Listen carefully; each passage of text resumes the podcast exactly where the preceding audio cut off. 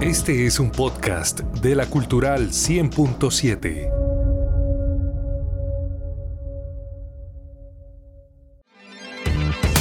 Conéctate con las novedades tecnológicas y avances del mundo digital en la Cultural 100.7.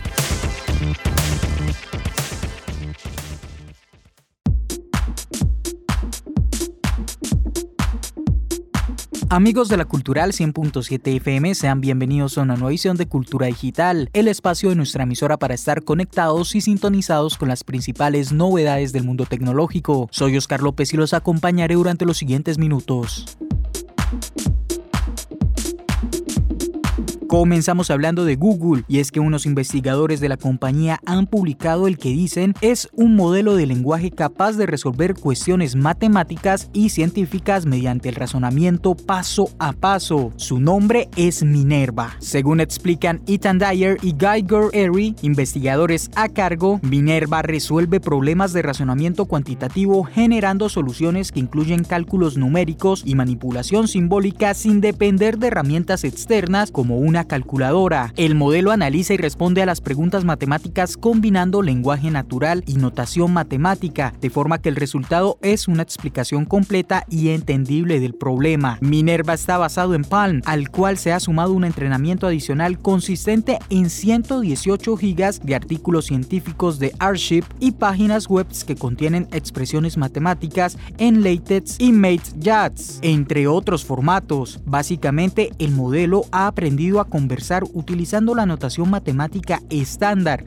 según los investigadores. El funcionamiento, por lo demás, es bastante similar a otros modelos del lenguaje. Se generan varias soluciones y Minerva asigna probabilidades a los distintos resultados. Todas las soluciones llegan casi siempre a la misma respuesta, pero con pasos distintos. Lo que hace el modelo es usar la votación por mayoría para elegir el resultado más común y darlo como respuesta final. Según detallan desde Google, Minerva Minerva se equivoca de vez en cuando, aunque sus errores son fácilmente interpretables. Los investigadores señalan que el modelo tiene algunas limitaciones, como que las respuestas del modelo no pueden ser verificadas automáticamente. A pesar de esto, sin duda alguna, es un gran avance para las matemáticas.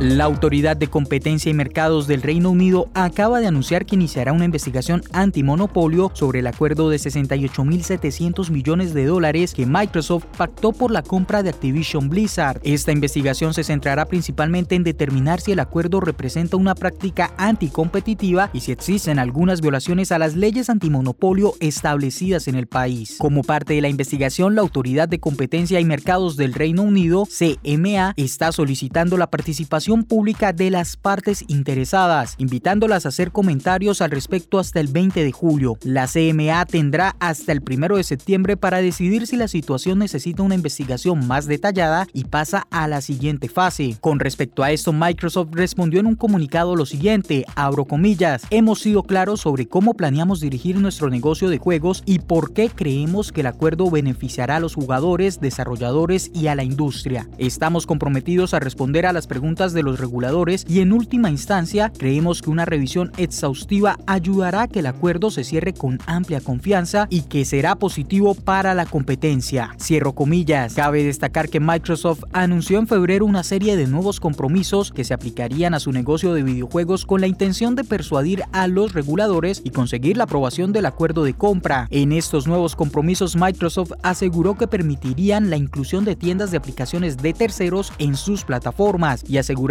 que no harían un trato preferencial a sus juegos, incluidos los títulos que planean adquirir de Activision Blizzard como Call of Duty en los mercados digitales que dirigen. Además, eso sí, mencionaron que los desarrolladores de software tendrían la opción de elegir el sistema de pago que mejor les convenga, sin exigir la utilización de sus propios canales de pago. Solo queda entonces esperar a que la Autoridad de Competencia y Mercados del Reino Unido tome una decisión para saber si este proceso de investigación monopolio se alargará por unos meses más y si terminará afectando el proceso de compra.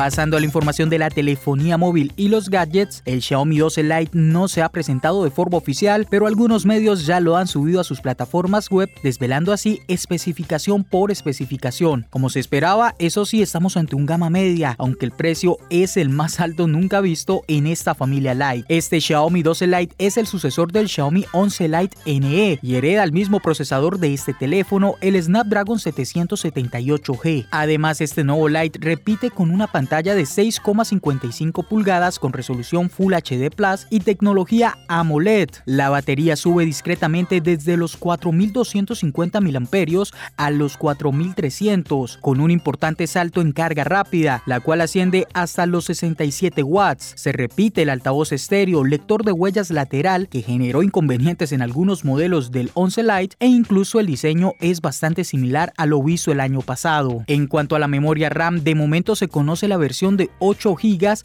más 128 de almacenamiento. Eso sí, no hay que descartar que lleguen otras versiones, quizá con 6 de RAM. El gran salto está en el sensor principal, que pasa de 64 megapíxeles a 108. Más megapíxeles no implican una mejor fotografía, pero siempre es bueno contar con un mejor sensor. El gran angular repite resolución con 8 megapíxeles y el marco baja aún más su calidad de los 5 a los 2. El Xiaomi 11 Lite se caracterizó por mantener un tamaño perfecto, pero además su grosor y peso lo diferenciaban del resto de sus competidores o sus hermanos de la misma marca, ya que este era mucho más ligero, llegando a los 159 gramos de peso. En esta nueva versión se espera que esto cambie un poco y llegue a los 173 gramos. No deja de ser una opción interesante, pero en cuanto al precio, se ha conocido que rondará los 500 dólares, un precio bastante alto respecto a su predecesor, ya que existen casi 100 dólares de diferencia.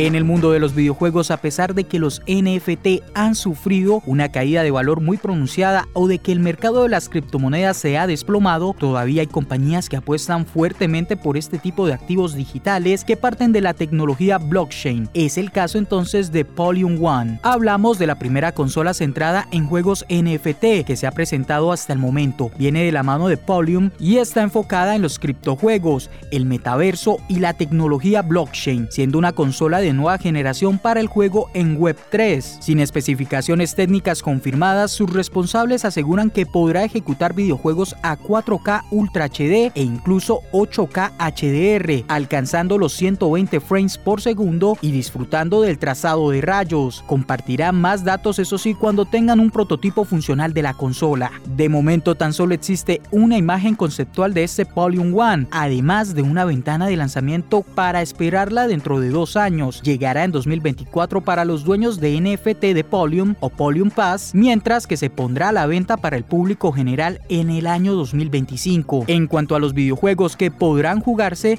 en la página web de Polium One se habla de algunos proyectos conocidos como Decentraland o Grid, un Battle Royale de vaqueros. Vale recordar también que otras compañías han mostrado interés en este mercado como Epic Games, que presentó su primer juego NFT, mientras que los directivos de Square Enix continúan insistiendo en que va muy en serio con la implementación de NFT en videojuegos. Además de las críticas esperadas por anunciar una consola dirigida a los juegos NFT, la compañía responsable ha recibido reproches por el hecho de que el logotipo también parece fuertemente inspirado en el de GameCube. Ante esto, desde la compañía han anunciado que rediseñarán el logo pese a que según ellos no lo han copiado.